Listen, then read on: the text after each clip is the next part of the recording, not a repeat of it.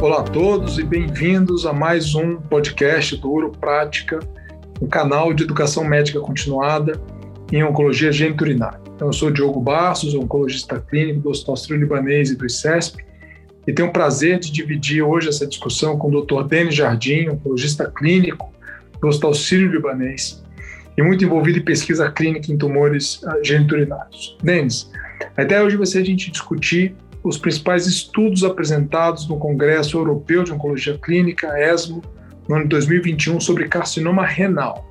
Quais foram os estudos que mais chamaram a atenção? Se você puder fazer um apanhado geral das principais mensagens desses estudos. Muito bem, Diogo. Obrigado. Então a gente vai fazer o seguinte, né? Para a gente ser prático, eu vou realmente apresentar rapidamente o estudo que me chamou a atenção e aí a gente faz um bate-bola, o Diogo comenta o que ele acha também da implicação prática desse estudo. Então, acho que, obviamente, num congresso amplo como esse, a gente tem estudos de medicações para o futuro, promissoras e coisas que talvez tenham algum impacto no dia a dia. Tiveram dois estudos da sessão oral de rim que eu acho que eles trazem, assim, eles procuram informar quem trata tumor de rim avançado questões práticas do uso de tratamentos já estabelecidos.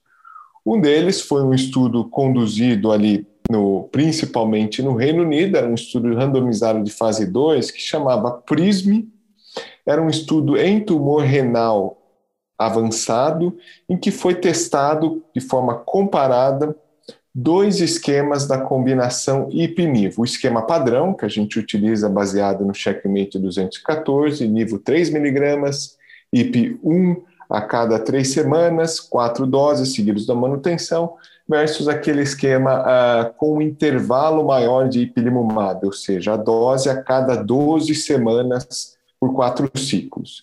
Qual era a ideia dos autores com isso? Reduzir toxicidades, principalmente aquelas chamadas toxicidades imunomediadas, com um esquema alternativo de ipilimumab. Foi um estudo relativamente grande, ali tinha quase 200 pacientes, randomizados 2 para 1. O que é interessante é que no desfecho primário, houve sim uma redução de toxicidades grau 3 e 4. Então, reduziu aproximadamente 20% com esse esquema de ipilimumab mais espaçado. Só que quando a gente olha mais a fundo essa redução, tiveram algumas reduções em toxicidades importantes, como artralgia, colite, mas uma boa parte da redução veio ali de alterações de lipase, que não tem grandes implicações clínicas.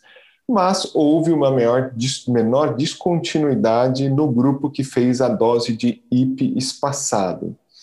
Quando a gente olha ali, eles mostram também a eficácia. A eficácia não foi diferente, apesar de não ser ali um estudo que procurasse comparar diretamente, mas as curvas de sobrevida livre de progressão, sobrevida livre, eh, taxas de resposta e sobrevida global são muito semelhantes. E a conclusão é que talvez exista espaço para se explorar doses alternativas de ipilimumab com vistas à redução de toxicidade. O que, que, você acha, Diogo, de um resultado desse? Dá para a gente, de alguma forma, utilizar isso para aquele paciente que, de repente, fez duas, três doses e a gente está com algum receio, de repente, não realizar a quarta dose, dá algum substrato na prática? Bom, Denis, eu acho que é sempre complicado, né, esses estudos de redução, de diminuição de intensidade de tratamento, eles são sempre complicados, porque o ideal para a gente fazer isso seria ter um estudo de fase 3 de não inferioridade, né, que obviamente seria um estudo enorme é, e de, muito difícil de ser feito. Né? É, então, eu acho que não é um estudo que muda a prática, né? na prática a gente vai continuar recomendando a dose habitual, mas sim, se a gente tem um paciente que tem algum evento adverso, é, talvez te dê mais conforto para eventualmente omitir uma dose. Então, depois de três ciclos de PNIV, o paciente tem algum evento imunomediado, é, de repente você omite a, o quarto ciclo de PNIVO já segue com nível é, mensal, por exemplo, né, nesse esquema. Mas não acredito que deva ser um estudo que modifique a prática é, no dia a dia para os pacientes é, na rotina né, do tratamento. Perfeito. E ainda nessa linha de questões práticas, Teve um outro estudo da sessão oral, esse estudo conduzido também pelo grupo inglês, é um estudo chamado STAR, Ele vai em linha do que o Diogo mencionou, ele é um estudo maior, fase 2/3, de não inferioridade, comparando ali dois esquemas de tratamento com inibidores de TKI em primeira linha. Então, pacientes com câncer de rim avançado, um estudo realmente de iniciativa de investigador, quase mil pacientes incluídos, que comparou o uso contínuo de sunitinib ou pazopanib versus um esquema em que se após 24 semanas o paciente obviamente não tivesse progressão, ele poderia de forma organizada parar o tratamento, ou seja, um esquema intermitente com intervalos, e aí o doente era acompanhado e evidentemente na progressão de doença reiniciava o tratamento. Primeiro, acho que é um estudo enorme, que mais de 2 mil pacientes foram screenados e mostra as dificuldades de um estudo como esse. Né? Um estudo gigantesco de não inferioridade que acabou sendo, inclusive, inconclusivo, porque você tem dificuldades de saber quem que você avalia, né? a população pelo protocolo, intention to treat, etc. Mas, de forma interessante, os autores mostram que houve para aqueles doentes que chegaram às 24 semanas sem progressão, houve uma mediana de pelo menos um break, ali um tratamento, uma pausa de tratamento, sendo que alguns pacientes tiveram até nove pausas. E o estudo ali não mostrou diferença em relação ali sobrevida global, uh, em relação a também nos vários subgrupos. Uh, Claro que assim teve algumas dificuldades ali em atingir a significância estatística, mas do ponto de vista clínico a evolução desses doentes foi muito semelhante. Só que por outro lado não teve grande ganho em qualidade de vida de forma surpreendente. De forma que a conclusão final é que, puxa, para alguns pacientes é possível fazer pausas no inibidor de TKI. Isso talvez traga ali, demonstrado no estudo, não uma grande qualidade de vida, mas a gente sabe que tratando os doentes na prática faz diferença para o tratamento e talvez tenha uma vantagem econômica. Eu queria saber, Diogo, nesse cenário, a gente sabe que no Brasil muitos centros ainda não têm imunoterapia de primeira linha, né? Isso é uma realidade nos vários centros SUS, ter o TKI como primeira opção. O quanto um estudo como esse traz algum conforto para quem ou utiliza ali uh, o inibidor de VGF TKI, para permitir alguns tratamentos, algumas pausas no tratamento, sabendo que isso talvez não comprometa a eficácia? Você acha que vale a pena as instituições SUS conversarem um pouco mais sobre esse tópico, pensando ali em otimizar recursos? Como que você vê isso no contexto? Bom, Mendes, eu acho esse estudo interessante, porque a gente acaba já fazendo um pouco isso, né?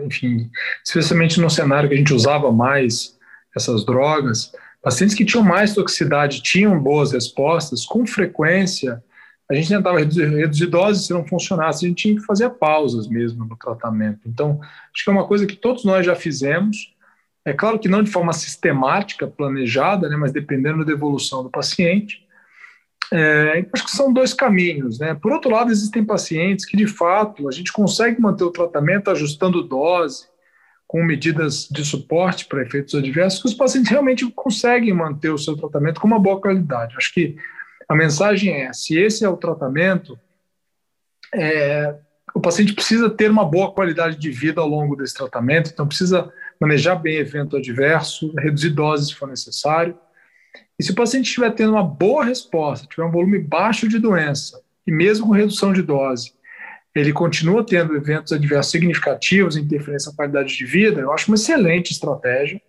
fazer pausas né, e acompanhar o paciente clinicamente com imagem. E esse estudo dá respaldo para a gente fazer isso. Né? Quer dizer, embora é, com essas questões metodológicas que você falou, apesar disso, é um estudo muito robusto e que, de uma forma prática, eu acho que traz sim um respaldo para a gente ter conforto é, nesse tipo de estratégia de pausa. Perfeito, acho que é, essa é uma excelente mensagem, né? É possível, é difícil a gente sistematizar isso no estudo, né? Mas na prática a gente entende que é possível se individualizar para alguns doentes a, a dose, dependendo da resposta, da toxicidade e do objetivo de tratamento, sem que isso implique perda de controle. Agora, entrando ali para a gente concluir, terapias promissoras, o que está por vir.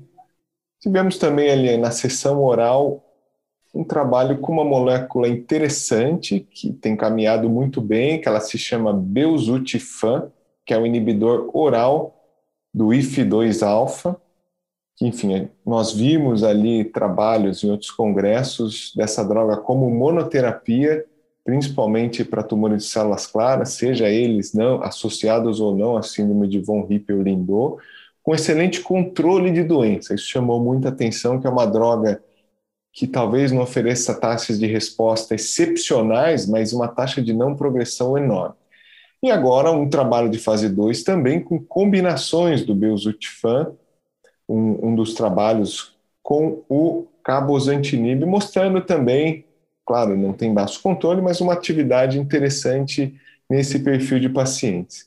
Então, como você vê, Diogo, essa opção para o futuro? Como você acha que essa nova molécula vai se encaixar? Em que cenário? Combinação ou não? Será que é uma boa opção para pacientes que vão ser refratários aos tratamentos de combo com imuno na primeira linha?